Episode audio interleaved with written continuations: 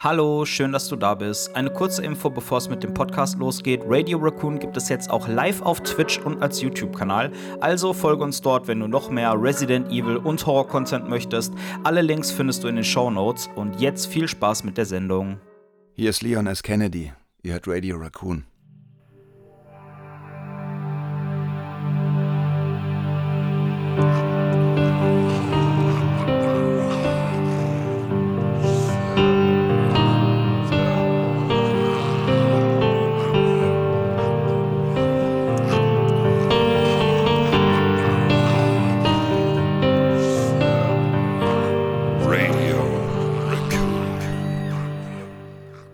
Moin moin liebe Leute und herzlich willkommen zu einer niegelnagelneuen Folge Radio Raccoon, dem Resident Evil Podcast. An meiner Seite ist mal wieder der liebe Chevy. Hallo Chevy, wie geht's dir? Hallo, lieber Pat, wie geht's dir? Mir geht's sehr gut. Du hast meine Frage nicht beantwortet. Ja, mir geht's auch gut. Ich bin bei dir, Mann. äh, wir sind heute nicht zu zweit, sondern wir haben mal wieder einen Special Guest in der Sendung. Und zwar den lieben Matthias Keller, den Synchronschauspieler von Leon S. Kennedy aus Resident Evil 2. Hallo Matthias. Guten Morgen. Morgen, Matthias. Guten Morgen. Hallo. Äh, schön, dass du den Weg in unsere Sendung, äh, wie sagt man, gescha nicht geschafft hast, gefunden hast. Ähm, wir wollen heute ein bisschen mit dir über den Job des Synchronschauspielers und vielleicht ein bisschen über Resident Evil äh, schnacken. Jo. Ja. Äh, sag mal, Resident Evil, ähm, ist das für dich mehr als nur ein Job? Also kanntest du die Reihe schon vorher oder bist du darauf gestoßen, als du quasi das Angebot bekommen hast? Also äh, ich spreche natürlich schon ganz lange Computerspiele, alle, alle möglichen ähm, größeren und kleineren. Und mhm. ich bin selber überhaupt kein Gamer. Also mhm. ich bin auch ein alter Sack, ich bin 52, das heißt, als ich in eurem Alter war, kam die erste Playstation raus. Und witzigerweise äh, habe ich aber, ich kann mich erinnern, ich hatte natürlich aus Spaß damals, das hatten glaube ich alle, also das erste Lara, den ersten Tomb Raider. Mhm. Ja, geil. Äh, aber da bin ich auch sofort raus. Ich, ich bin da zu blöd für. Also ich habe da nach einer Stunde den Controller hingeschmissen. Ich habe das nie geschafft. Außerdem fand ich es immer ganz grauenhaft. Ich werde sagen. Wenn Lara Croft dann da ertrunken ist und ich konnte nichts tun, das hat mich total gestresst. Und dann äh, kann ich mich aber erinnern, ich hatte auch, und das muss das erste Resident Evil gewesen sein, also wirklich noch ganz grob gepixelt und mit schlechten Sounds. Mhm. Und ich kann mich aber noch erinnern, dass ich eine fürchterliche Angst hatte, immer wenn das Level gewechselt hat, dann gab es immer eine Szene, wo einfach Treppen hochgegangen wurde. Das war. Ja. Ihr wisst das wahrscheinlich, ihr seid ja solche Nerds, ja, ihr könnt euch wahrscheinlich komplett erinnern. Also ich, ich weiß nur noch, das war so einfach gemacht und hat so eine Angst verursacht, dieses langsame, knarzende Hochgehen von dieser schlecht gepixelten Treppe mhm. und drunter diese dumpfen Cello-Klänge. Und ja. äh, das, das hat mich schon, das ist mir total hängen geblieben. Und ähm, insofern ging da natürlich dann schon auch so ein kleines Fenster auf, als ich dann gefragt wurde, ähm, äh, willst du den, ähm, also was heißt willst du? Hier, sprich. Sprich Leon. Hier, sprich. Und, und, ich bin ja auch nur einer von vielen Leon-Sprechern. Also ich bin ja nicht der Leon-Sprecher, äh, der wurde ja von ähm, ganz vielen Kollegen auch schon gesprochen, aber ähm, aber du hast den äh, Leon S. Kennedy im Resident Evil 2 Remake gesprochen, Genau, ne? genau. Genau. Wie, wie ist das dann? Also bewirbt man sich für die Rolle oder kriegt man solche Angebote? Ich habe das Angebot von äh, dem Studio hier in Offenbach bekommen, wo ich immer für äh, Videospiele auf, dem, auf der Matte stehe. Mhm. Und ähm, die hatten mich wohl vorgeschlagen beim Kunden und der ja, hat sich dann für mich entschieden. So Geil. Ah, ich finde, deine, deine Stimme passt auch perfekt. Weil du ja. hast zwar gerade gesagt, ja. du bist äh, 52, aber deine Stimme hat trotzdem noch so was, äh, ich will nicht sagen jugendlich, aber die klingt halt jung, zumindest jetzt in, in dieser Rolle. Also, äh, ja, perfekt. Kannst, du kannst sie geil verstellen. Also, zum Leon ja. auf jeden Ach, Fall. Du, du kommst aus Offenbach. Ich bin Hanauer. Aus Offenbach. Jetzt bei Vorsicht, ich komme aus Frankfurt und Frankfurt und Offenbach, ah, okay, gut. das ist so eine Freundschaftsfehde. Ja, ich kenne das, ich bin Hanauer. Ja, ja, genau. Ah, äh, verstehe. Ah, okay, verstehe. Ja, Stademer. Ja, Hessisch, Hessisch-Uganda. Ja. genau.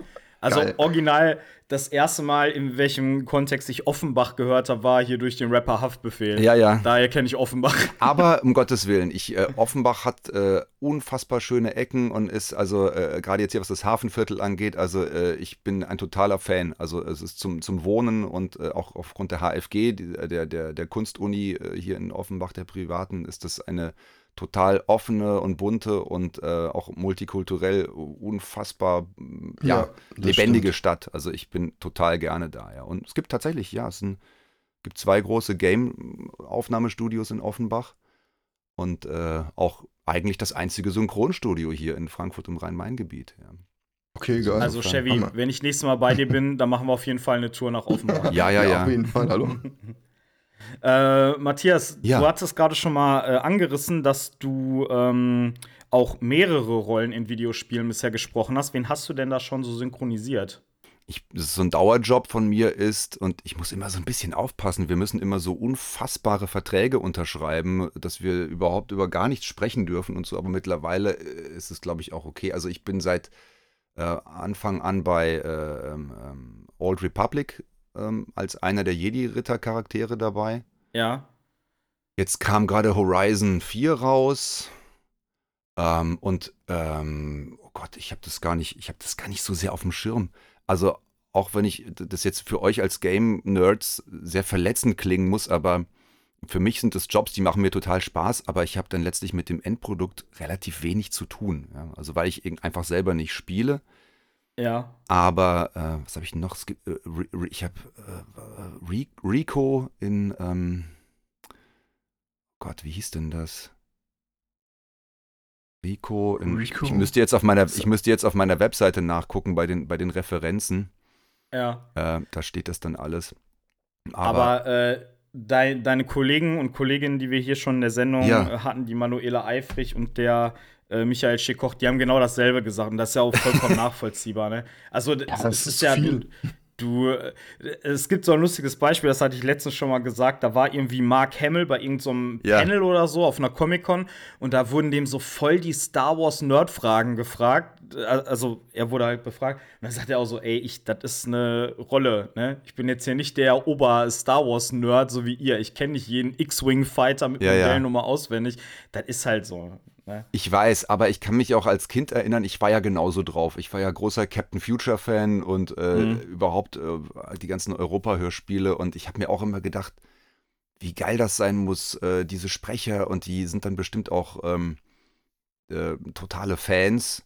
Und das ist ja immer so ein Moment, wenn man das dann realisiert und dann mal das erste Mal in Kontakt kommt mit so einer Original, mit so, einem, mit so einer Originalstimme die einem dann so auf der kollegialen Ebene begegnet und man dann feststellt, äh, das ist ganz ernüchternd. Ja, ist halt, ach, wer, wer war das da? Ach ja, den habe ich da mal gesprochen, weiß ich gar nicht so genau. Mhm. Dann musste ich schon auch immer so ein bisschen schlucken.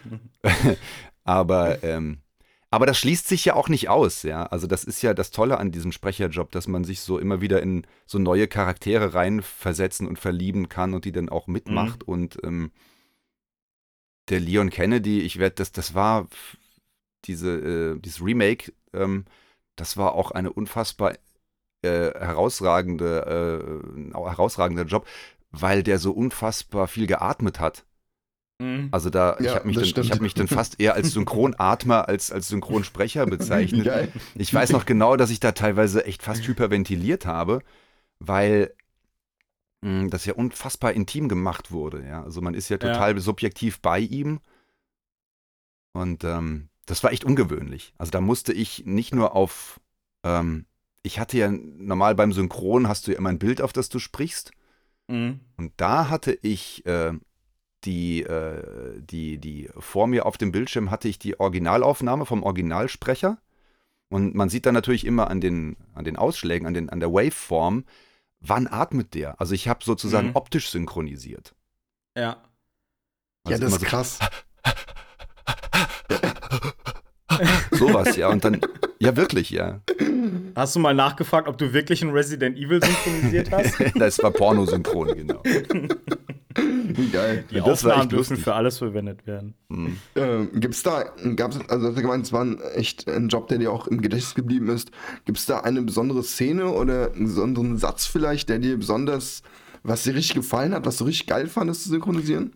Mm, also eigentlich war die Atemgeschichte das, was mir am meisten hängen geblieben ist, das, worüber ich gerade schon gesprochen habe. Und inhaltlich, ehrlich gesagt, ist mir jetzt. Nee. das Atmen das ist, ist aber geil. auch, also das, das ist ja schon ein bisschen her. Das ist ja schon ein bisschen her.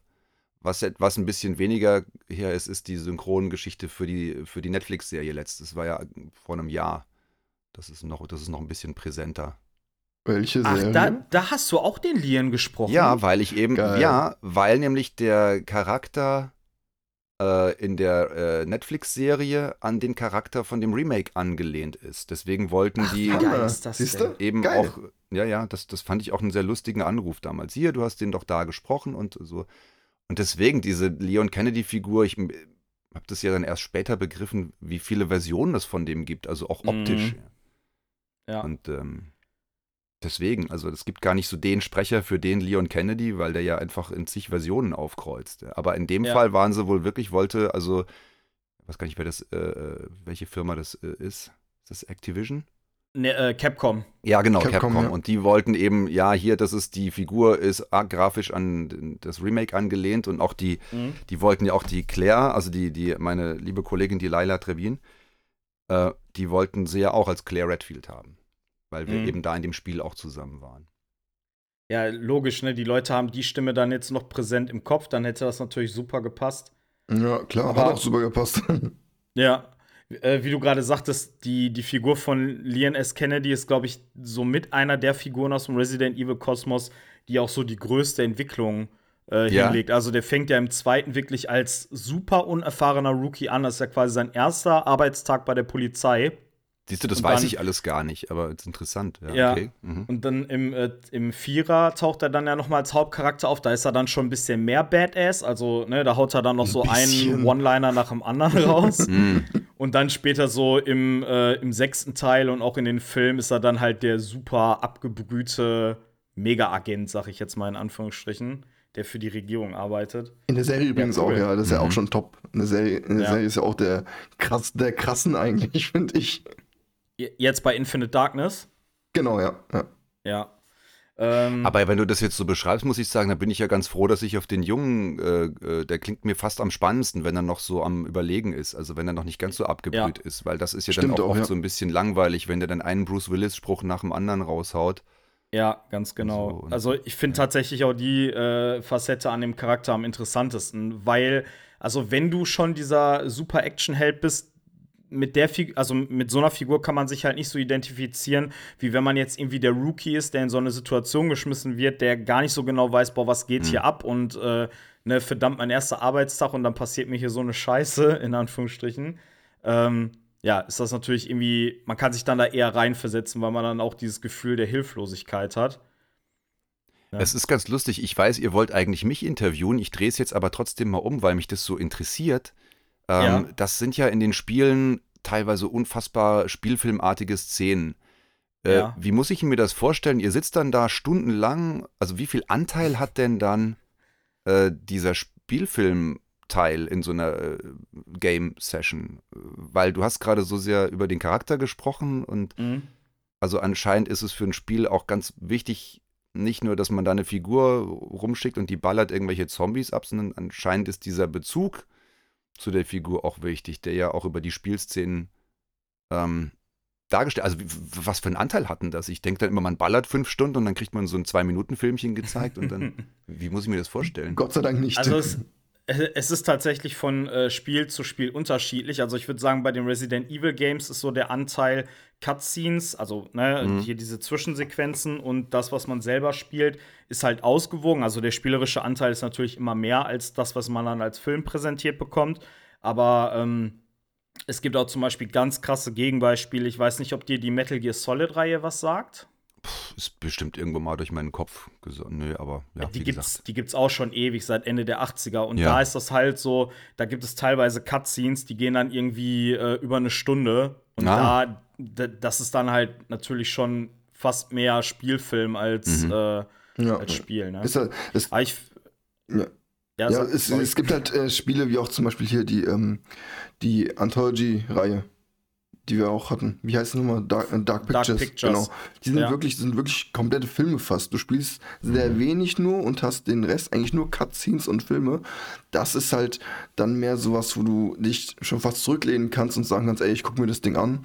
Oder halt so Spiele wie Final Fantasy, die mhm. leben von den Cutscenes. Davon ah, spricht auch jeder. Final Fantasy, das, da habe ja. ich auch mitgemacht mehrfach. Oh, wow, geil. ja, das sind alles so. Ah ja, wenn ich das dann höre, dann fällt es mir auch wieder ein, aber. Ich, ich ja. bin, äh, liebe Final Fantasy und, und da ist auch einfach diese Cutscenes sind damit, damit, groß, damit groß geworden, weil das ist halt ja. einfach, die geben sich auch richtig krass Mühe und daran siehst du auch an Cutscenes, ja. finde ich, wie viel Mühe sich in einem Spiel gegeben wird, einfach. Weil wenn Leute keine Cutscenes reinmachen, groß, dann merkst du, ah komm, die geben sich nicht so viel Mühe. Aber bei, bei Resident Evil hast du, hast du teilweise Cutscenes, die sind so gut inszeniert, auch von den Kämpfen her und so, da merkst du einfach, ey, da ist voll die Liebe drin in diesem Spiel. Mhm. Und da macht es dir auch Spaß, dir da Gedanken drüber zu machen, einfach. Über den Charakter. Das ist dann aber auch wahrscheinlich gewollt von der Spieler-Community, wenn du sagst, bei diesem Metal Gear-Spiel, die wollen dann wahrscheinlich auch lieber gucken als ja. spielen. So. Ja, ja das also stimmt. Also das, Interessant. Das, das ja. ist teilweise, das ist teilweise so, ähm, also gerade in den ersten vier Teilen war der Anteil an Cutscenes super hoch. Mhm. Da haben sich dann die Leute auch irgendwann mal so ein bisschen drüber echauffiert. Und dann im, im fünften und letzten Teil haben sie das dann wieder runtergefahren. Aber für mich als so ein alteingesessener Fan war das dann schon wieder fast zu wenig. So, ich hätte dann lieber mehr Cutscenes gehabt und mehr Story und Exposition und so, aber naja. Jetzt man kann es halt auch nicht allen recht machen, ne? Mir fällt gerade jetzt tatsächlich noch ein, ein Lieblingscharakter ein, den ich gesprochen habe, und zwar Kate Six. Ähm, ich weiß aber nicht, welches Spiel das war. Das war auch, ähm, jetzt muss ich direkt mal nachschauen. Ich muss mal auf meine Webseite gehen. Das war auf jeden Fall so ein maskierter Charakter und der hatte auch, ähm, egal wie brutal und wie verzweifelt die Lage war, immer einen coolen Spruch drauf. Und der hatte so eine. Warte mal, jetzt muss ich, jetzt muss ich direkt mal nachschauen. Aber Kate Six sagt mir irgendwas, das habe ich, ich, schon mal gehört. Ich, ich auch irgendwie. Ich sag's dir gleich. Jetzt muss ich bei den eigenen äh, das war so ein maskierter Typ, der sah fast so ein bisschen aus wie Boba Fett. Bist du Star Wars Fan, Matthias? Ja, ja, also ich bin ja? Star ich bin eher Star oh Wars Mann, und nicht Star Trek. der Chevy fuckt sich immer ab, wenn hier der Star Wars Talk ausgepackt wird. Nein, aber nicht so nein. Aber wie gesagt, mein Alter habe ich ja schon genannt. Also ich bin ja, ich bin ja als Kind aufgewachsen mit, äh, mit Teil 1, also Teil 4 und mhm. so. Also ich bin eher so aus der. Also für mich hört es eigentlich nach Teil 6 auf, ja. Und, äh, ja. Hast du denn den äh, Trailer schon gesehen zur neuen Obi-Wan-Serie? Ach, überhaupt nicht. Ah, der kam auch erst vorgestern raus. Also, wenn ihr jetzt den Podcast hört, liebe Kunis, ist er natürlich schon Ewigkeiten draußen. Mhm. Aber äh, jetzt, wo wir stimmt. den hier aufnehmen, der kam erst vorgestern raus, aber ähm, der hat auch nicht so hohe Wellen geschlagen, wie ich es jetzt erwartet hätte von einem Obi-Wan, also von einem Serientrailer zur Obi-Wan-Serie es ist einfach, Star Wars ist auch so ein Ding, glaube ich, das ich finde, Star Wars sind wirklich nur die alten Teile Star Wars. Der Rest, der jetzt so neu gemacht wurde, ich weiß nicht, ey. Das bockt mich auch zum Beispiel. Ich habe die alten Teile geliebt auch, ja. Mhm. Aber mich bocken die neuen Sachen gar nicht. Ja, aber was heißt denn nicht. die alten Teile? Also auch Episode 1 bis 3? Ja. Also 1, okay. wie auch jetzt hier der Matthias gesagt hat die Teile bis sechs, glaube ich, hast du gesagt. Und ab da hört es ja, mir für auch mich, auf. weil ich bin ja aufge also als ich klein war, kam ja Teil 4 raus und dann war das ja für uns immer Teil 1. Also mhm. Ja, das, haben sie dann erst im Nachhinein mit Episode 1 äh, umgewurstelt, ne? mhm. ne? Die hießen ja früher einfach eine neue Hoffnung, das Imperium ja, ja, genau. schlägt zurück und die Rückkehr, und die der, Rückkehr Jedi der Jedi-Ritter. Genau. Also ich habe jetzt hier die Liste. Also dieser Rico, von dem ich sprach, das war Just Cause 4. Das war, glaube ich, auch eine ah, Hauptrolle. Okay. Ah, und dann hier okay, sehe ich Call klar, of Duty. Call of Duty, da war ich David Mason, Black Ops 2. Und äh, äh der Kate 6 kommt aus Destiny 2. Ah, ah, okay, okay auch geil. Destiny 2 habe ich äh, angefangen, aber da hatte ich irgendwie nicht so die Langzeitmotivation gehabt, muss ich sagen. Ah, das irgendwie war lange angelegt, was? Ja, also das, das ich glaube, ich bin mir nicht sicher, aber ich meine, das Game kriegt sogar heute noch Support ja, ja, und Updates. hat jetzt erst letztens Support und, gekriegt, erst wieder. Ja. Und das ist halt auch wieder so ein also, Endlosspiel. An sich ist das richtig geil, aber da brauchst du auch die richtigen Leute, um zu zocken. Das stimmt. Weil ja. wenn du da irgendwie so ein, so ein Team hast, was irgendwie nur alle zwei Wochen mal für ein Stündchen äh, mit rumballert, dann lohnt sich das, glaube ich, nicht also so. Also es, es, hat, es hat World of Warcraft Dimensionen, sage ich mal. Du musst da, wenn du wirklich ja. eine Instanz ja, ja. einen Dungeon machst, dann musst du wirklich stundenlang mit deinen Leuten da wirklich wissen, was du tust. Leider. Diese Dinger gehen auch immer nur online oder kann man die auch mal alleine spielen? Naja, ich glaube, Destiny musst du online zocken, ne? Äh, ich meine nicht. Ich glaube, es gibt sogar eine Singleplayer-Kampagne. Echt? Gab es für Destiny 1 ja. ja auch. Du hast ja im Singleplayer, kannst auch äh, durchspielen, muss nicht ja. online gehen, aber ich fand, finde auch diesen Online-Zwang muss nicht sein. Hast du bei vielen Spielen heutzutage leider. Ja. Aber ähm, allein jetzt, ich sage jetzt mal, For Honor zum Beispiel, kannst du auch offline spielen, aber es mhm. ist halt nur eine Story von zwei, drei Stunden und das war's dann. Mhm. Ja, und es ja, das machen die ja bei vielen Spielereien, ne? Also auch gerade diese, äh, die Ego-Shooter, die kriegen dann so eine äh, Kampagne, äh, ja, so eine Kampagne draufgedrückt irgendwie, damit sich das auch für die Singleplayer-Fans lohnt, aber eigentlich ist es für Multiplayer ausgelegt. Genau, ja. Äh, naja, wir wollen jetzt mal hier nicht zu sehr in den Gaming-Nerd-Talk abdriften. Ich hab's gerade auch gemerkt. Äh, Matthias, okay. wie bist du denn zum. Sagst du eigentlich selber, du bist äh, Synchronsprecher oder Synchronschauspieler? Weil da haben wir jetzt auch unterschiedliche Sachen schon gehört. Mm, ich mache da keine große heilige Kuh draus. So oder so okay. trifft das beide. Also ich Find ich bin gut. nicht beleidigt, ja. wenn man mich als Synchronsprecher, also ich bezeichne ja. mich eher als Sprecher, Sänger, Musiker generell. Also ja. und, und äh, das Synchron ist ja nur, nur ein Teil davon. Also für mich ist das Wort Synchron wichtiger als Sprecher oder Schauspieler. Ja. Aber ich verstehe, woher es kommt, äh, es, äh, weil äh, Synchron kann ziemlich fließbandmäßig sein. Also gerade heute, mhm. weil einfach wahnsinnig viel fließbandmäßig auch produziert wird. Ja.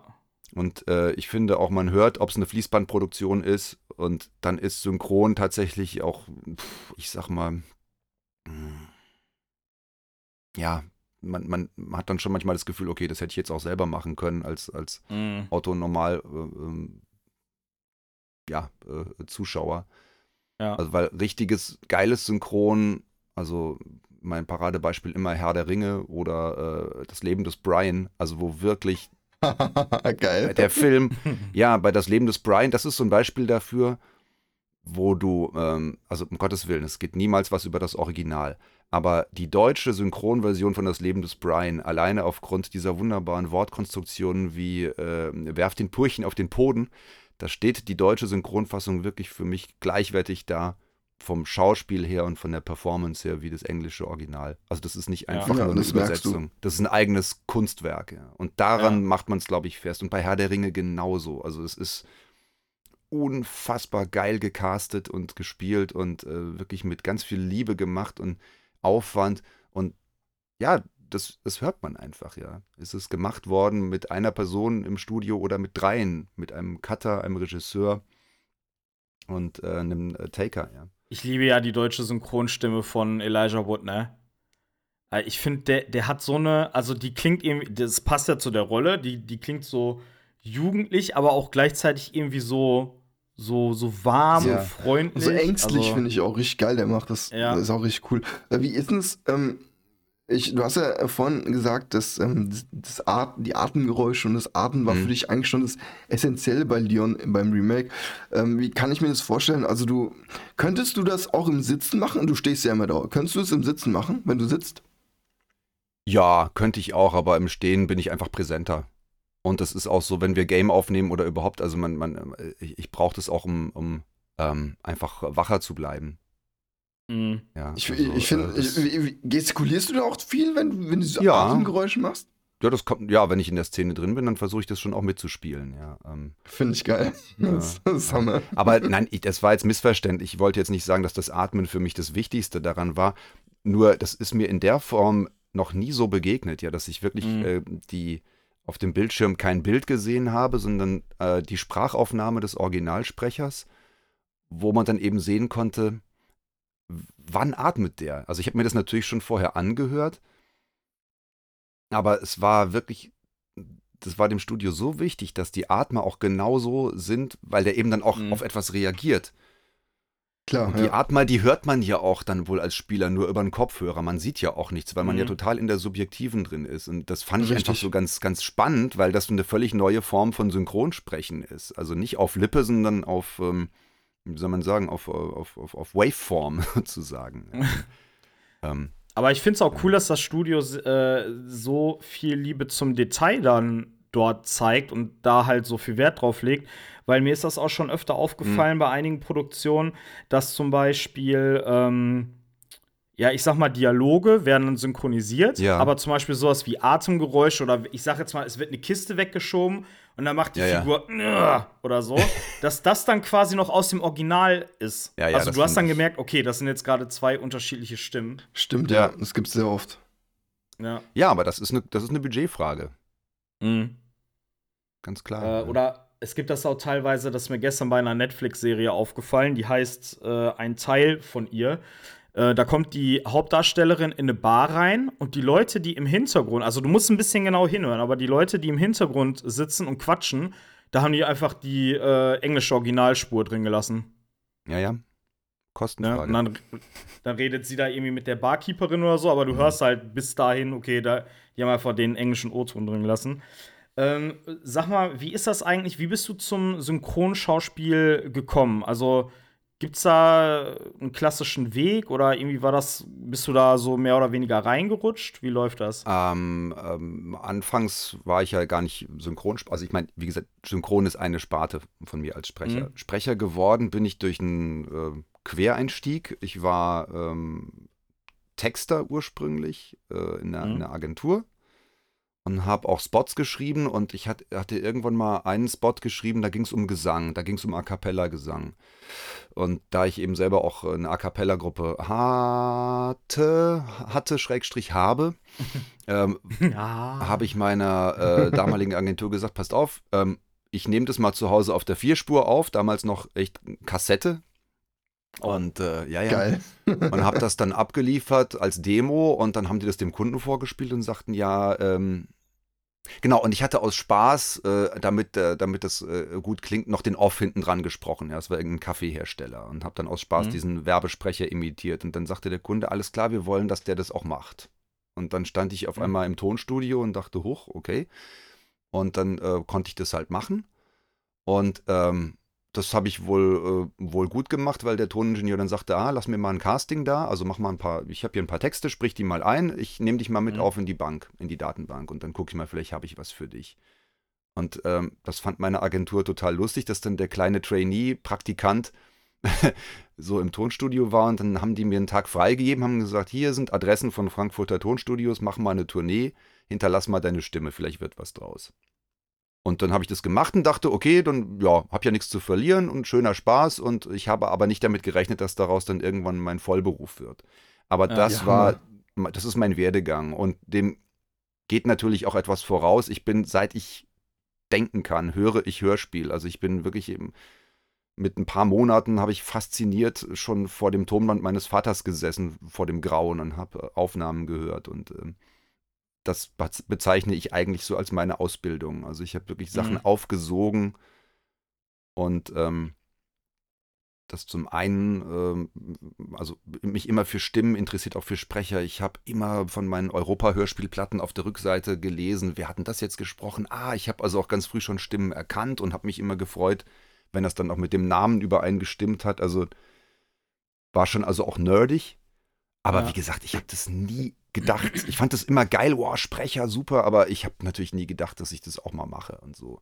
Mhm. Also ist das für dich ist auch schon so ein Traum, sag ich mal, in wahr geworden? Ja, total.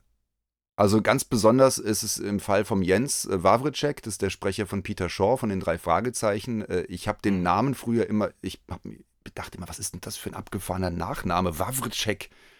Und ich fand auch die Stimme von Peter immer total toll. Und jetzt stehe ich mit, mit dem Jens äh, halt mit den drei Fragezeichen auf der Bühne für die Live-Show und, und äh, habe auch eine Christmas Carol Krass. mit ihm schon gemacht und wir kennen uns halt und sind Kollegen, ja. Und das ist schon so eine, so eine lustige, ein lustiger Werdegang einfach, ja. So dieses vom Fan Was? zum ähm, auf Augenhöhe halt, ja. Und äh, ja, das ist schon wie, sehr Wie alt sind denn dann äh, die Kollegen, die die, die die drei Fragezeichen sprechen? Die sind auch 50 plus. Ah, okay. Ja. auch cool. Witzigerweise, aber auch heute immer noch sprechen sie äh, 16-Jährige. Ja. Aber ja, das, ja. das meine ich, das ist ja faszinierend ja, eigentlich, ne? Ja, aber das will man natürlich als Fan auch. Also die, die das ist ganz viel, das hat ganz viel mit Nostalgie zu tun. Mhm. Auch, auch die Tour. Klar. Es gibt einen, einen legendären Satz, den Andreas sagt dann, äh, wir sind 16, aber das schon seit 40 Jahren.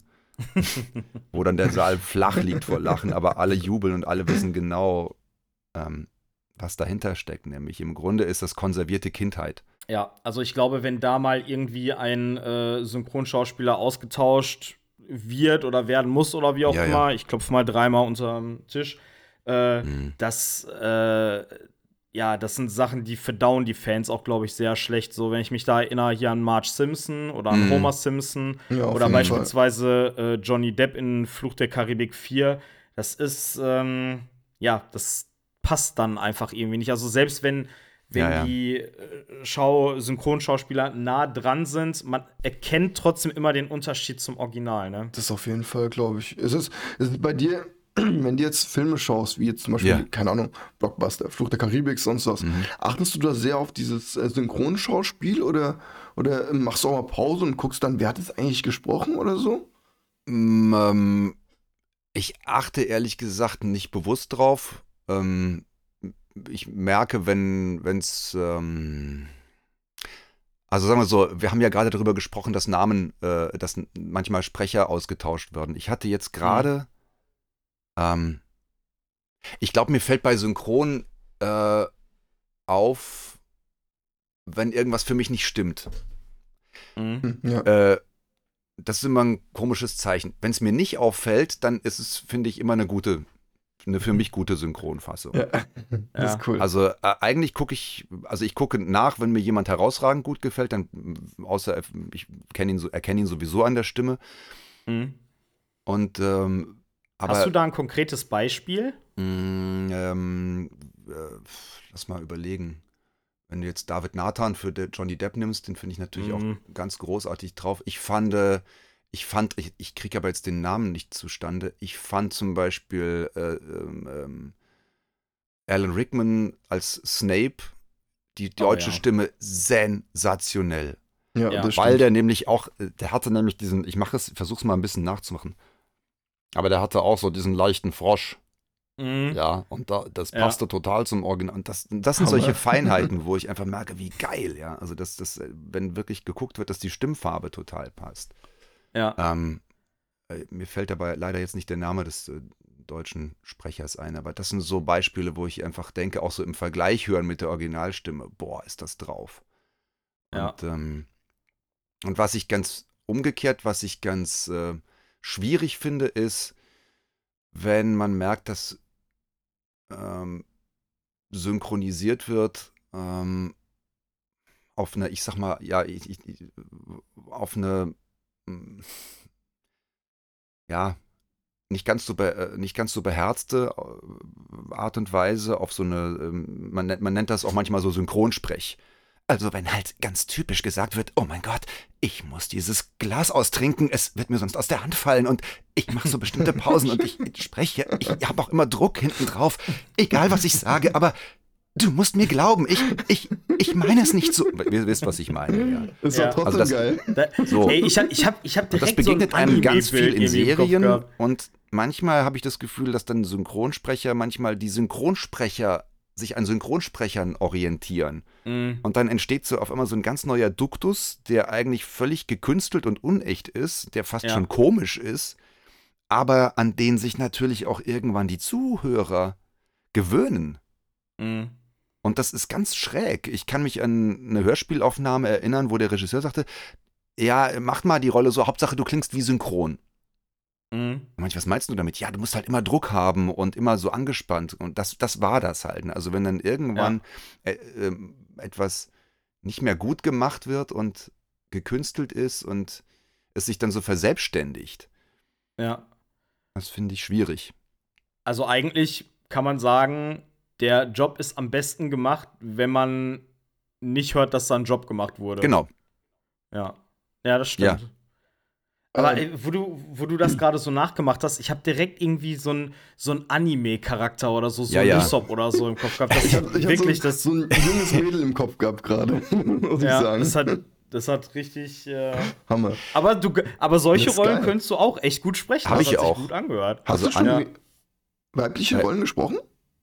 Ähm, äh, äh, wie heißt das? Blood Plus. Da hatte ich ein. Geil. Ähm, Kiko, Kikua, Kiko, ich kann mir das nicht merken. Kikoa. Ähm, Quinoa-Salat. Oh jetzt müsste ich, jetzt müsste ich auch, ich müsste jetzt wirklich wieder auf meiner Webseite gucken, aber ähm, Anime habe ich auch schon ein paar Sachen gemacht, aber das ist ja auch ganz witzig, ähm, weil diese Art so zu sprechen, das kommt ja auch teilweise ein bisschen daher, weil im Original ist ja also das heißt, man hat, wenn man dann das Original Japanisch hört, das ist ja auch abgehackt so ein bisschen. Für meine Ohren, sage ich mal, ich bin, ich habe überhaupt kein Verständnis der japanischen Sprache, aber für mich klingt es natürlich total übertrieben. Ja, und ist es glaube ich auch. Ja. Ich glaube aber, dass es auch tatsächlich eine, zu dieser Kunstform gehört. Also, dass ja. es auch wirklich so ein bisschen überzeichnet ist. Und insofern ist ja auch die Figuren sind ja im Allgemeinen immer, ich weiß nicht, sagt man expressiv, also immer so die, die Emotionen werden ja immer mega krass überzeichnet mhm. dargestellt. Also, ja, ja. wenn ein Charakter wütend ist, dann hat der so große Augen und scharfe Zähne und so eine pulsierende ja, Ader am Kopf und ja, das ist halt so alles immer ein bisschen äh, drüber, aber ich habe auch mal gehört, das hat auch so einen, so einen kulturellen äh, Background, weil das wohl in den asiatischen Ländern ja eher so ist, dass man sich so ein bisschen äh, zurück, ne, also so vom Klamottenstyle her sind ja. die auch teilweise sehr äh, extrovertiert, aber von der Haltung her taucht man dann eher so in eine Masse unter. Und dann ist das natürlich mhm. angenehmer, wenn man dann so in äh, fiktionalen Werken Figuren Reinde, sieht, die so gell? aus ihrer Rolle ausbrechen ja. und ihre Emotionen freien Lauf lassen. Ja, ja. Also ich glaube, daher kommt das so ein bisschen. Also da würde ich fast sagen, ist es gewollt. Ja, ja ich glaube auch. Aber was also, ich jetzt meine, ist in so, was weiß ich, so Serien, was weiß ich, äh, Modern Family oder irgendwie sowas. Obwohl, es ist auch gut gemacht mir fällt jetzt irgendwie, ich bin gar nicht so ein, so ein riesen Fernsehgucker, ich kann das gar nicht so sagen, aber ich sag mal so in so Standard äh, Teenie-Serien und so weiter. Mhm. Die Melodie, ähm, ich weiß auch nicht genau, was ich sagen will, aber äh, es kommt immer von oben und dann landet es immer da und dann, äh, ja, also das, ähm, das ist auch geil. Ich kenne, wenn ich, wenn ich jetzt zum Beispiel äh, die Netflix-Serie äh, All of Us Are Dead, ähm, ist bitte? Auch, ist, All of Us Are Dead. All of Us Are Dead, okay. Ja, das ist eine koreanische Klingt auch sehr lebensbejahend. Ja, genau. also so, so eine Zombie-Serie aus Korea und ähm, diese äh, Teenies, sag ich mal, ich höre mir das alles auf Koreanisch an. Also immer, wenn ich koreanische Serien sehe, auf Koreanisch mit deutschen ja. und englischen Untertiteln, finde ich ja. am besten. Und da merkt man auch diesen Ausdruck in der Sprache. Die übertreiben immer so extrem, auch von, den, ja. auch von der Mimik her. Und mhm. ich glaube, das, das wollen die einfach. Die, das muss so sein, irgendwie. Mhm. Ja, ja, ja, ja, genau. Also. So, ich habe auch schon mal versucht, mir so Animes im, im O-Ton reinzuziehen und dann mit, ich glaube, das hatte ich bei Detektiv Con. Da war dann japanischer äh, Ton und englischer Untertitel. Also mein Gehirn hat da gar nicht mehr mitgemacht. Ähm, aber das, ich weiß nicht, ich kann mir das nicht so, ich kann mir das nicht so lange reinziehen irgendwie. Mhm. Das ist mir zu, zu übertrieben, also zu überzeichnet. Ist nicht so ganz mein Geschmack. Ja, gut, da ist ja jeder anders, denke ich mal. Und äh, mir, mir gefällt es total, sage ich mal. Ich brauche das. Und äh, wenn ich jetzt zum Beispiel, gut, es gibt äh, Ausnahmen wie jetzt Dragon Ball, ja, Dragon Ball Z, da mhm. kennst du Son Goku nur als Deutscher, als deutschen Sprecher. Und wenn du ihn jetzt auf Japanisch hörst, das, hat sehr, sehr, das ist sehr komisch. Ja, oder wenn die Synchronstimme halt wechselt, ne, wie jetzt bei ja, Son Goku, dann ist das so, genau. muss man sich erstmal wieder umgewöhnen. Äh, Matthias, ich ja. weiß, du wirst wahrscheinlich zu 99,9% sowieso nicht drüber reden dürfen, aber könnte es eventuell in nah- oder mittelfristiger äh, Zukunft ein neues Resident Evil-Projekt mit dir geben? Das kann ich nicht. Ganz vielleicht das, das eventuell. Weiß ich, das weiß ich, das weiß ich einfach nicht, ganz ehrlich. Ach so. Ah, das, das, das haben die anderen beiden auch mal gesagt, ne? Das weiß ich nicht. Man kriegt, ja, man kriegt dann manchmal so im Supermarkt, man hat gerade seine, seine, seine Nudeln reingeschmissen und dann klingelt das Telefon und ja, hier kannst du in einem Monat. Äh, okay. Äh, also, okay. Ja. Nee, das kann, äh, ich, kann ich einfach nicht sagen. Also. Aber ihr habt, also wenn ihr jetzt äh, sowas produziert, zum Beispiel die Aufnahmen für Resident Evil 2, mhm. Stehst du dann auch irgendwie im äh, Kontakt mit Capcom oder läuft das alles über das Studio? Das läuft ab? alles über das Studio. Das ist ein relativ pragmatischer Vorgang. Ich krieg den Anruf und sag hier, wir brauchen dich für das Spiel, drei, vier mhm. Stunden ungefähr, kommst du vorbei und dann gehe ich ins Studio und ähm, hab dann vor mir auf dem Bildschirm meinen Text. Und äh, mhm. wenn es manchmal äh, äh auf ähm, auf Lippe ist. Das ist ja bei Game auch nochmal ganz witzig. Es gibt ja ähm, Lippensynchron, wie im klassischen äh, Synchron, also dass man wirklich auf den Film spricht. Mhm. Und dann gibt es aber auch äh, äh, so eine Aufnahmeart, ich komme jetzt nicht drauf, dass, ähm, da muss man sich nur an der Länge des, des Files orientieren, ah, weil das okay. damit es reinpasst, kann aber in der Länge des Files so performen, so spielen, wie man möchte. Weil äh, dann, ja.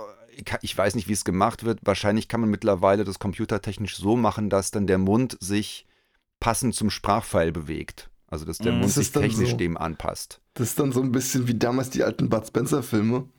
auf Deutsch, auf deutsche Synchro. Wenn man die. Jetzt gibt's was auf die Nuss. Genau, wenn man die nicht sieht, richtig, wie sie den Mund bewegen und der deutsche Synchronisateur, der, der spricht dann einfach so ein paar Sätze rein, obwohl es eigentlich gar nicht passt, aber es passt halt trotzdem am Ende. Richtig gut. Aber das hat auch so seinen ganz eigenen äh, Charme, ne? Also das ja, macht die Filme Fall, ja auch komplett anders als im Original. Ja, das ich meinte glaub, ich ja vorhin. So ne? Das ist dann wirklich eine eigene, eine eigene Kunstform, ja, diese Art ja. so zu synchronisieren, ja. Komm, der dreht das sich ist dann so ein Mehrwert. Ich finde das toll. Das ist dann so ein Mehrwert, den du dann tatsächlich auch nur dann in der deutschen Version ja, hast. Ja, richtig, ja. ja. Voll cool. Äh, ah, ich hatte gerade noch eine Frage im Kopf, jetzt ist mir gerade entfallen, weil wir auf Bud Spencer irgendwie gekommen sind. Verdammt. Ach so, äh, hier mit dem äh, mit der Lippensynchronität. So, ich ja. habe ich hab gehört, dass im äh, Final Fantasy VII haben die das auf jeden Fall angewendet, dass dann quasi die Lippen automatisch also die Animation, die Form angenommen haben von dem Audioclip, der Ja, ne, das gibt es mittlerweile. Wurde. Ja. Das gibt es mittlerweile, ja. Und wie ähm, sieht das, äh, ich weiß nicht, hast du, hast du das mal, wie sieht das aus? Kann man sich das angucken? Funktioniert das? Äh, also ich, mir ist es zumindest jetzt beim Zocken irgendwie noch nie mhm. negativ aufgefallen, dass ich jetzt irgendwie gedacht habe, so, oh, das sah jetzt mhm. aber irgendwie off aus oder so. Also das mhm. wird wohl das, funktionieren. Das gibt's, das ist sehr selten, dass es bei Spielen, finde ich zumindest, dass es da ähm, Situationen gibt, wo es echt perfekt geil passt, weil du siehst auch selten bei Spielen, finde ich, die Lippen sehr nah sich bewegen. Ja. Ähm, mhm, es ja. gibt ein, ähm, ein geiles Beispiel, das ist mir heute noch im Kopf, äh, Final Fantasy 10 2, also der zweite Teil von 10. Da gibt es mhm. eine, ähm, da gibt's eine ähm, Szene, wo dann die Riku, eine Protagonistin, ähm, eine andere retten will und da kommen dann so böse Wichte raus und die beißt sich so auf die Lippe so, ja, und, und sagt dann dabei noch irgendwas, Jouch oder irgendwas. Mm. Und das auf Englisch ist das so geil gemacht. Also du, also wirklich auch nah an den Lippen und du, und mm. du hörst es so gut raus. Ich finde das mm. Hammer. Leider gibt es kein deutsches Synchro dazu. Ähm, aber das ist für mich was. Das ist mir jetzt noch im Gedächtnis geblieben einfach. Es ist so gut.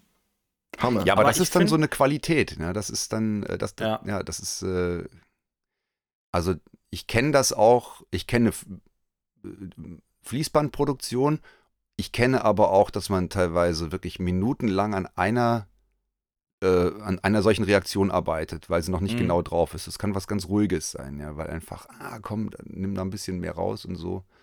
Und ähm, ähm bist du, ist, machst ja. du, hast du, machst du es auch so? Also wenn du jetzt, wie ist es, hast du Zeitdruck, wenn du so eine Aufgabe kriegst, oder sagen die, ey, lass dir Zeit, du hast ein, zwei, ja. sagt man, eine Woche oder so, keine Ahnung. Oder wie ist es, äh, wie ist es da? Wenn du jetzt ins Studio gehst, sagen, jetzt musst du es machen und weil in zwei Stunden kommt der nächste, sag ich jetzt mal.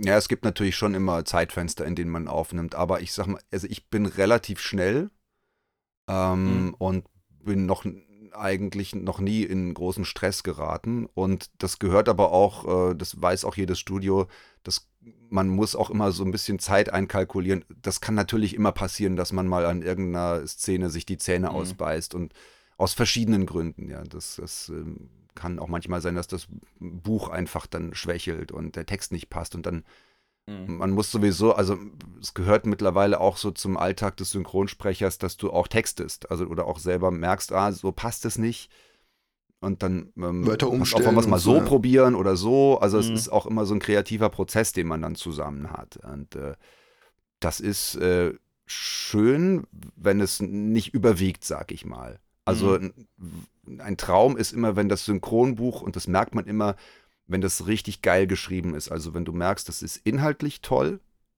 und es ist auch auf die Lippe geschrieben sozusagen. Ja. Also da hat das jemand ausgetimt und hat geguckt, wo sitzen die Labiale äh, und ähm, was sind Labiale? Das sind Lippenverschlusslaute. Also sowas Was ist ein Synchron? Peng. Ja. Labial ist immer, wenn der Mund zusammengeht. Also du kannst natürlich nicht, wenn jemand äh, der Klassiker ist Fuck, ja. ja. Dann, das ist ganz klar, dann sind die, die Münder zusammen. Fuck! Und dann kannst du nicht ja. Scheiße sagen, weil Scheiße sieht auf Fuck nicht gut aus. Also musst du immer verdammt ja. sagen. Ja, verdammt, ja, ich wollte gerade sagen. äh, jetzt habe ich aber eine andere Frage. Was ist ein Synchronbuch? Weil ich hörte den so. Begriff jetzt hm. zum ersten Mal. Das ist sozusagen das Drehbuch, das Synchrondrehbuch, wo die Texte für die Synchronsprecher drin stehen. Da steht dann, was weiß ich, drin, äh, äh, am Time, also, also der ganze Film ist ja durchgetimed mit Timecode, also quasi mit einem mhm. zeitlichen Ablauf und mh, dann steht vor jedem Satz, was weiß ich, da steht dann äh, äh Leon Kennedy, äh, Timecode eine Stunde, vier Minuten 03, das ist die Stelle, wo es losgeht, und dann kommt der Satz, äh, wir müssen ihm das Hirn rausschießen. So. und dann, äh, ja, weiß ich einfach genau. Und dann fährt beim Synchron, wird halt an diese Stelle rangefahren und dann äh, gibt es dieses 321, diesen Taker im Bild, äh, der mich dann einstartet, wo ich dann weiß, okay, jetzt beginnt der, der Spracheinsatz. Und ähm, dann lese ich das vom Synchronbuch ab, beziehungsweise hole es mir kurz vorher ins Gehirn und mhm. spiele es dann drauf. Beziehungsweise ist es mittlerweile ja, die Technik macht ja unglaubliche Fortschritte mittlerweile. Also mittlerweile werden die Texte ähm, auch äh, ins unten eingeblendet. Ah. Was es noch ah, okay, komfortabler also macht. Karaoke so theoretisch so. Ein bisschen wie Karaoke, aber ähm, mit Skill. Das ja. aber das entscheidet jeder für sich, wie er es am liebsten hat. Also ähm, es ist natürlich auch, also am besten ist es natürlich, wenn du ungefähr im Kopf hast, was du sagst, und dann kannst du dich voll auf das Gesicht konzentrieren. Weil mhm. das ist immer so am wichtigsten. Ja, das, dass man, ähm, also mir ist es zum Beispiel immer wichtig, dass wenn ich synchron spreche, dass ich dann auch den Originalton nicht mehr höre. Mhm. Dass ich wirklich okay. das trockene Bild habe, weil ich kann da gar nichts gegen machen. Ich äh, orientiere mich dann nämlich automatisch irgendwie dann doch an der Tonalität vom Original. Ja. ja. das ist so ein, ja, und also, ja. Und ich muss ja irgendwie versuchen, dass es mein eigenes wird. Klar, also, ja. du, also du sagst lieber, Du sagst lieber, äh, sich nicht am Original orientieren, sondern sein eigenes Ding machen, als sich so am Original zu orientieren, ja. Ich muss natürlich einmal hören, wie es im Original gesprochen wird. Mhm. Also einfach, um, um die Haltung rauszukriegen. Aber wenn es dann an die Aufnahme geht, muss ich das nicht parallel im Kopfhörer hören. Ja, ich finde, wir hatten äh, beim letzten Mal den Michael Schekoch hier und der hat ja den Chris Redfield gesprochen. Da mhm. ist uns aufgefallen, dass der Chris im Deutschen eine ganz andere Stimme hat als im, äh, ja, im Englischen. Da hat der eine viel tiefere und bärigere Stimme, sag ich mal. Und im Deutschen klingt die zwar auch warm, aber eher freundlich. Und mhm. ich, also für meinen Teil, finde sogar die deutsche Synchronisation besser als die äh, amerikanische yeah. Originalfassung, weil irgendwie, weiß ich nicht, für mich hat der dann noch mal eine, eine andere Persönlichkeit. Das hat noch mal so einen, so einen anderen Touch irgendwie. Ich habe ein ganz wunderbares Beispiel. Ähm, Schweigen der Lämmer, Anthony Hopkins. Mhm. Finde ich in Deutsch, Ralf Schul Rolf Schult, granatenmäßig genial. Ja, ja das stimmt. Macht mir richtig Angst. Ja. Nun, Clarice, haben die Lämmer aufgehört zu schreien. Und ich finde Anthony Hopkins im Original nur halb so gruselig. Das Lustig. stimmt, das, ja. ja. Aber das muss ich mir mal reinziehen. Ich habe das äh, im O-Ton noch nie gehört. Mach das mal. Also und bei, Dra bei Dracula ist es auch großartig. Also diese ganzen aus den 90ern, diese Filme, die, diese, also den Bram Stokers Dracula mit äh, ja. Gary Oldman in der Hauptrolle. Und da ist ja auch ja. Anthony Hopkins.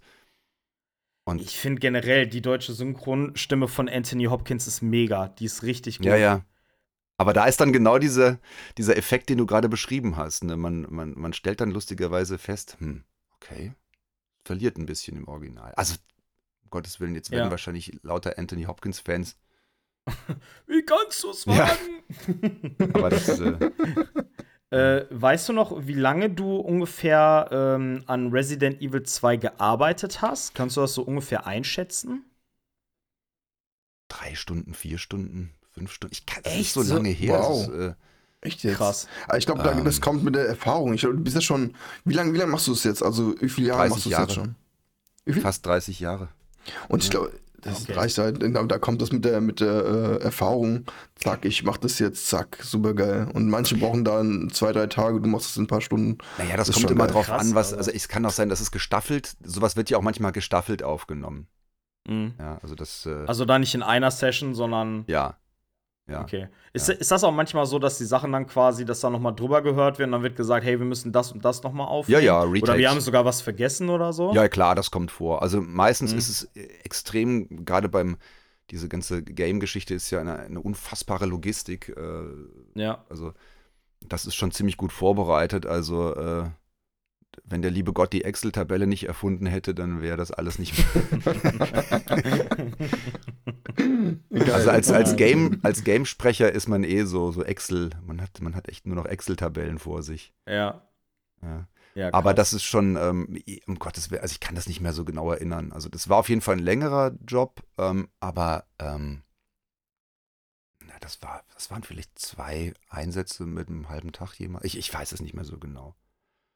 Und Okay, dann ähm, bist du auf jeden Fall im Sprechen schneller, als wir im das Spiel durchzocken. Ja, das, das jeden definitiv. Ja.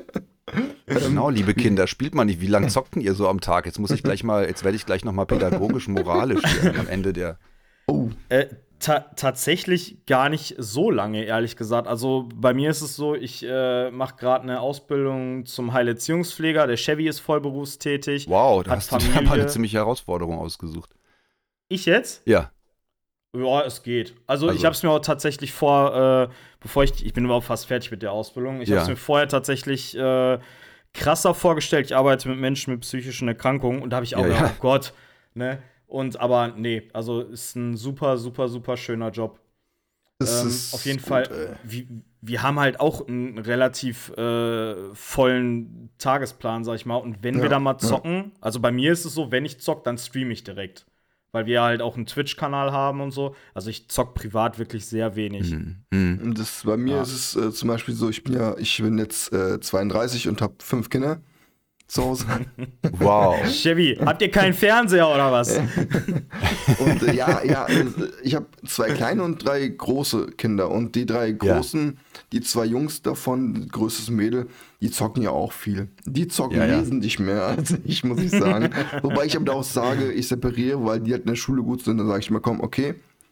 Sobald die in der Schule schlecht sind, kommen die Dinger weg, ist klar bei mir.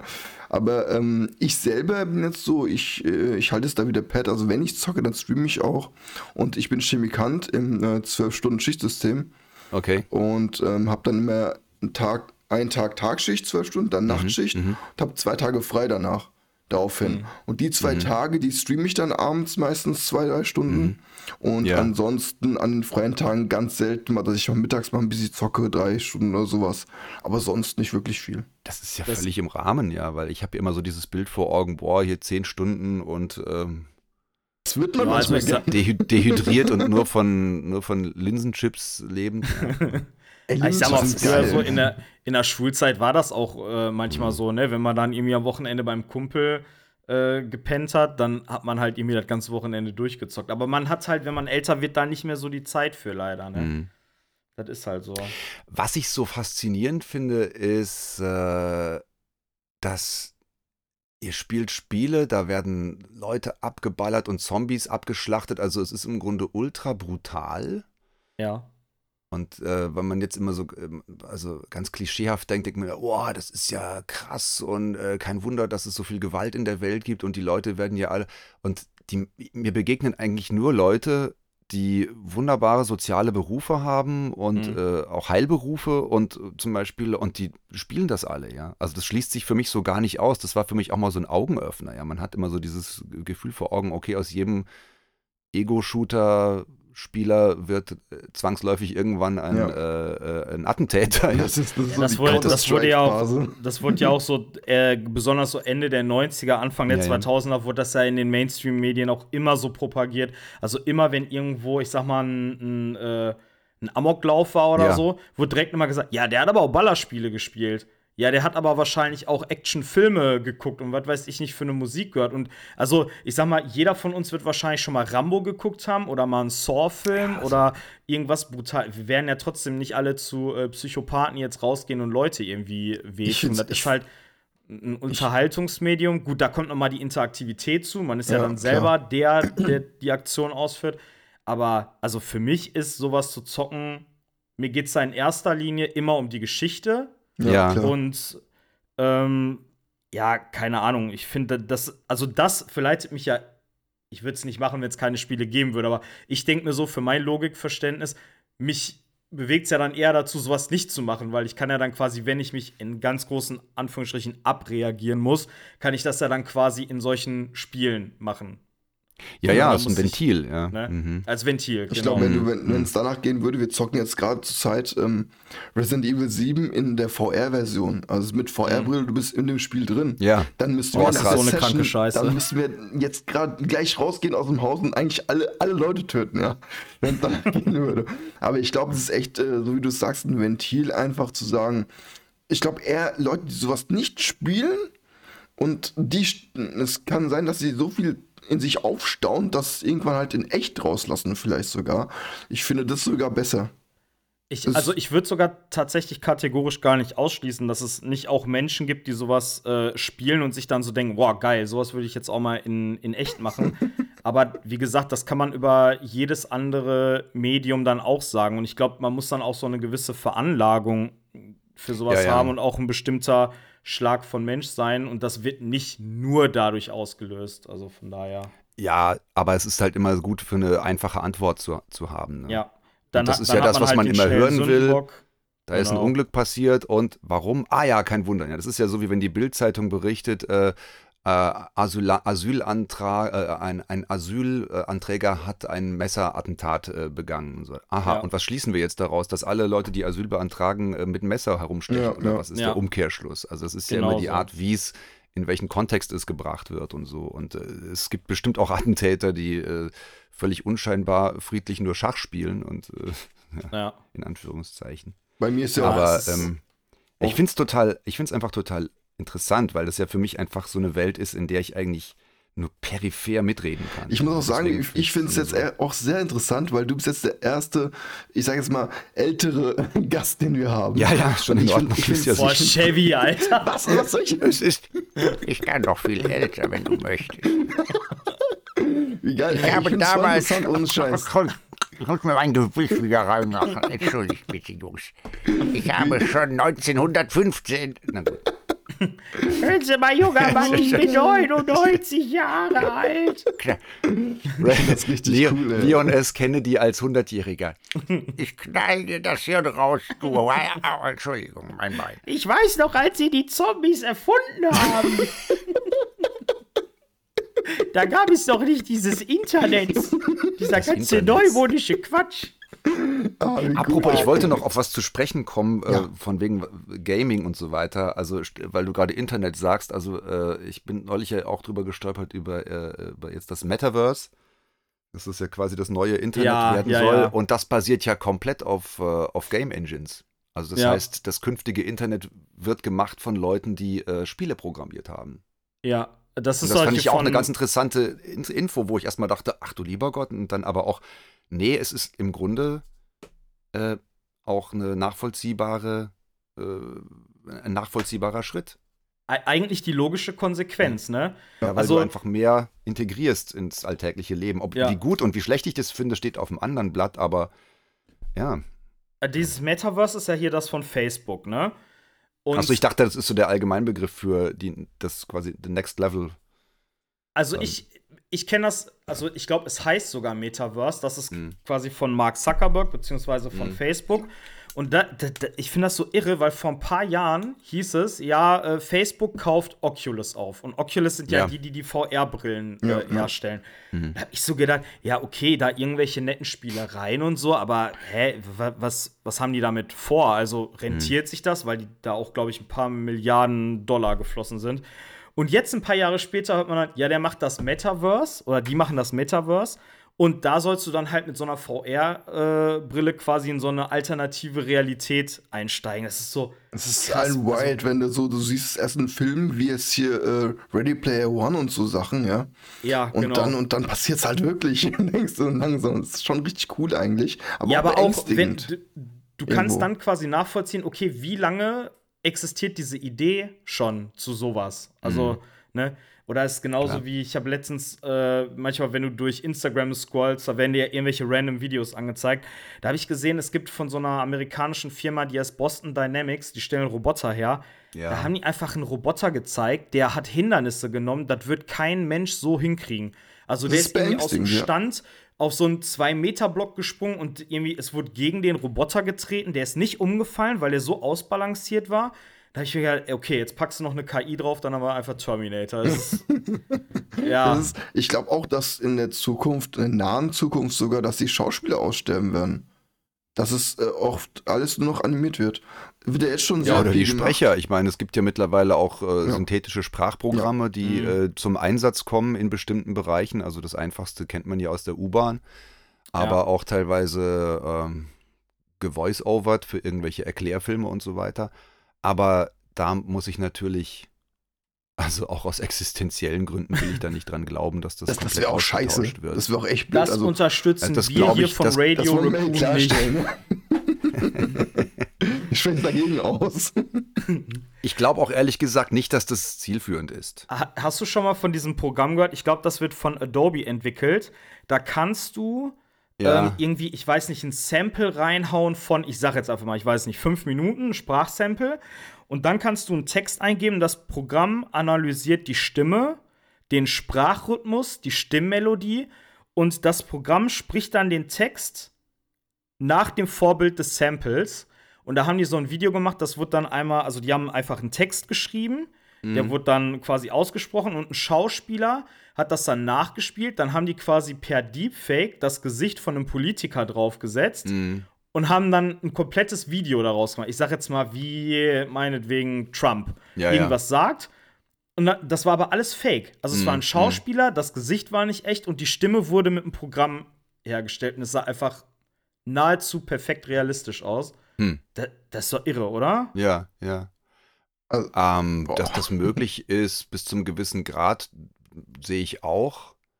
Aber ähm, ich kann mir nicht vorstellen, dass man äh, komplett ohne, äh, dass man komplett auf Schauspieler und auch auf Sprecher ähm, verzichten wird. Ich wüsste auch ehrlich gesagt nicht, ähm, ich wüsste auch ehrlich gesagt nicht, wo der, wo der Nutzen liegen soll.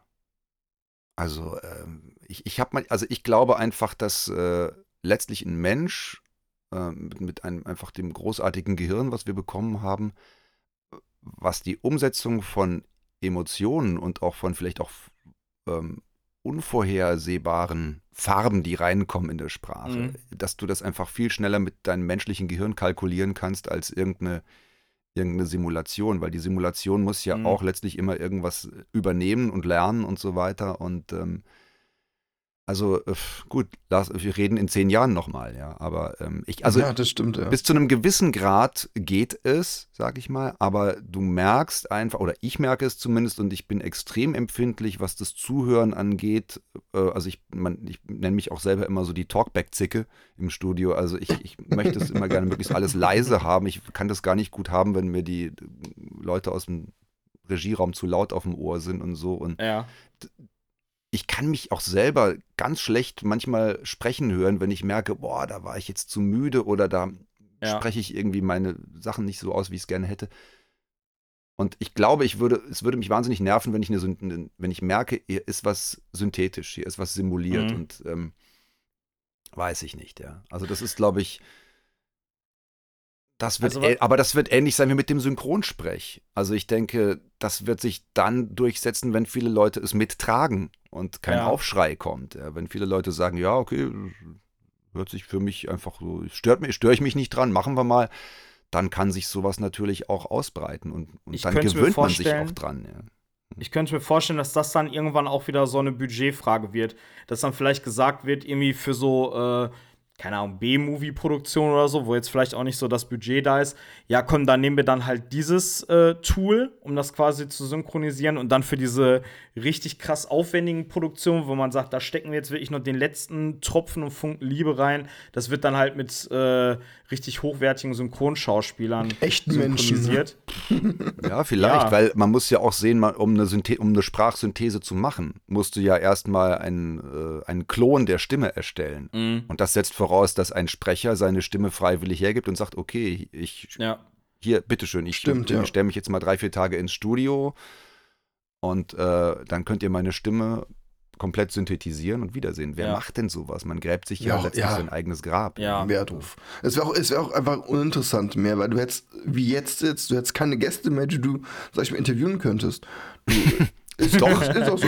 Es, es wäre es wär schade, du hättest kein, du hättest mir diese, dieses Zwischenmenschliche gar Ich nicht habe mehr dich nicht verstanden. genau. Bitte wiederholen Sie. Bitte wiederhole die Interviewfrage.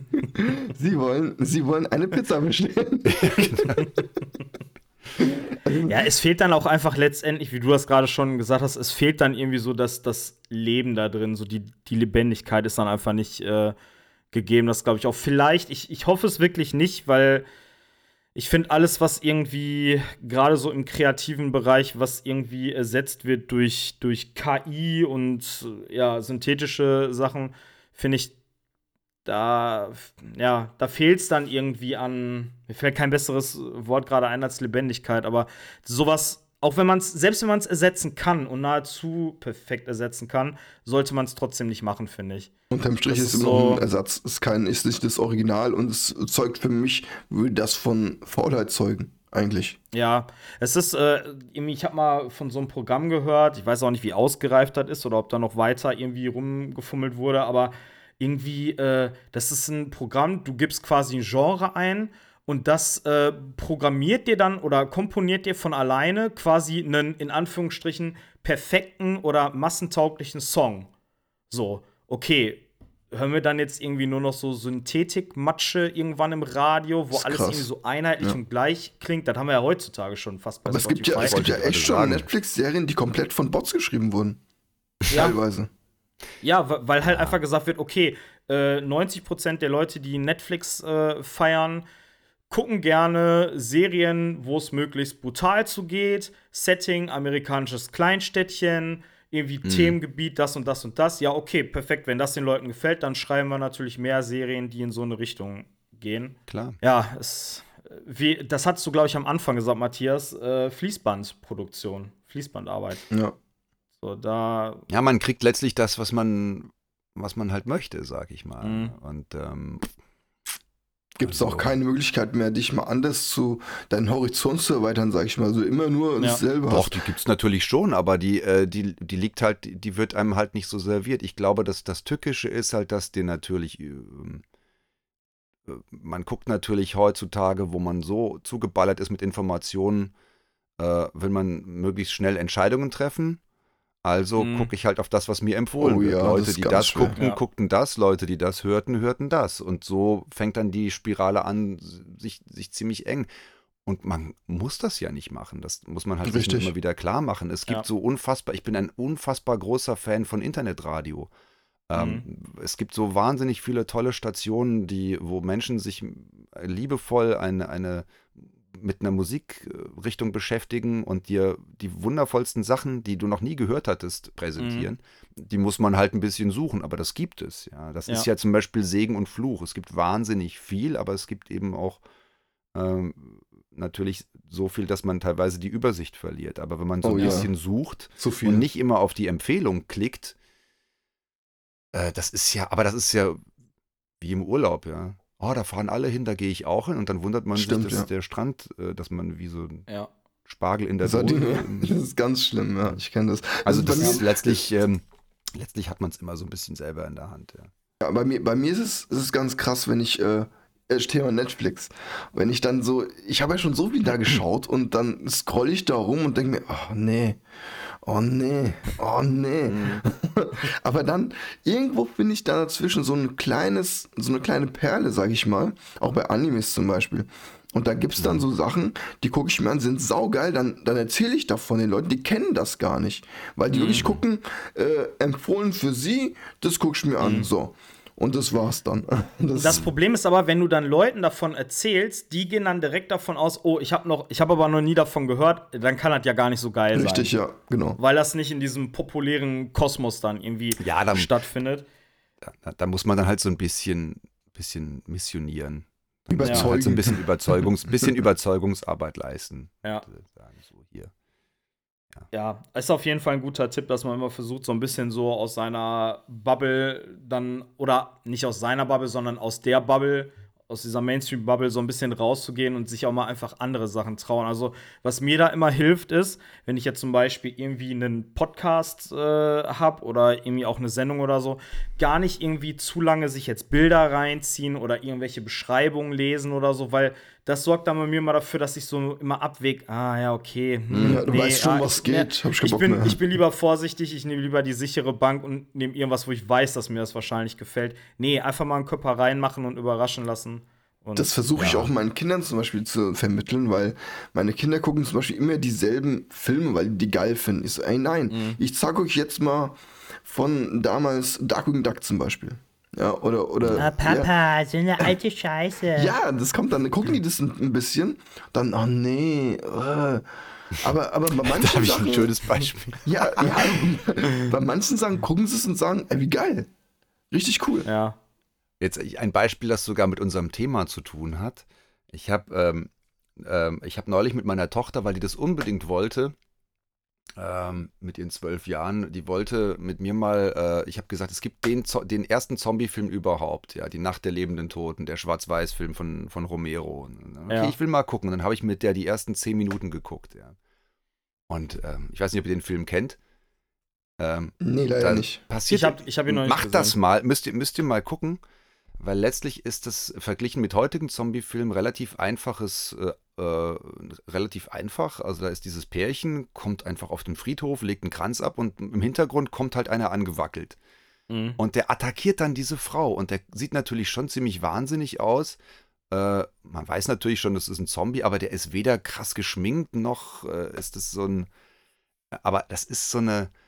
Ähm, auf eine auf eine ganz andere Art und Weise unfassbar gruselig. Ja. Mhm. Ähm, und ich glaube, das äh, ist gruseliger, als wenn es äh, total äh, realistisch animiert ist, ja, wie dann irgendwelche verwesten Totenkopfköpfe äh, einem den ja. Kopf abbeißen, weil man weiß sowieso, das ist bigger than life. Ja, also das, das stimmt. Das ist äh, und das ist teilweise wirklich, das geht dir tiefer als ja was da auch immer einen großen Teil zu beiträgt, finde ich, dass man das irgendwie dann auch noch mal anders äh, aufnimmt und wahrnimmt und vielleicht auch anders wertschätzt, ist, wenn du merkst, dass das äh, handgemacht ist. Ja, Weil diese ja, ganzen ja. äh, CGI-Monster aus dem Computer und so, da lockst du heute keinen mehr hinterm Das kann halt vor. jeder, das ist das Problem. Ne? Jeder, jeder, der da Verstand führt, der kriegt das irgendwie gebacken.